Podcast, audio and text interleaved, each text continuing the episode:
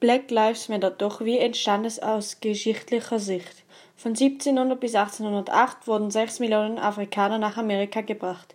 Viele Afrikaner wurden für die Sklaverei nach Amerika gebracht. Die Afrikaner mussten auf Plantagen unter unmenschlichen Bedingungen arbeiten.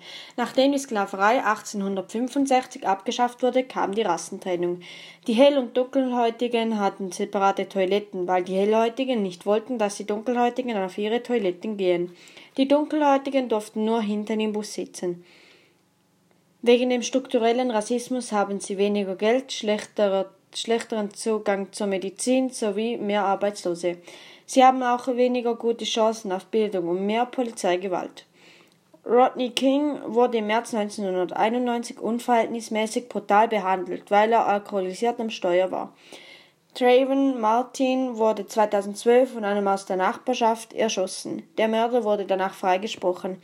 Eric Garner wurde 2014 wegen illegalem Zigarettenverkauf festgenommen und wurde so lange am Hals gehalten, bis er keine Luft mehr kriegte. Es gab keine Anklage gegen die Polizisten. Michael Brown wurde 2014 von Polizisten unbewaffnet erschossen. Polizisten wurden freigesprochen. Freddie Gray wurde 2015 in einem Transporterwagen geschmissen und ist an den Verletzungen verstorben.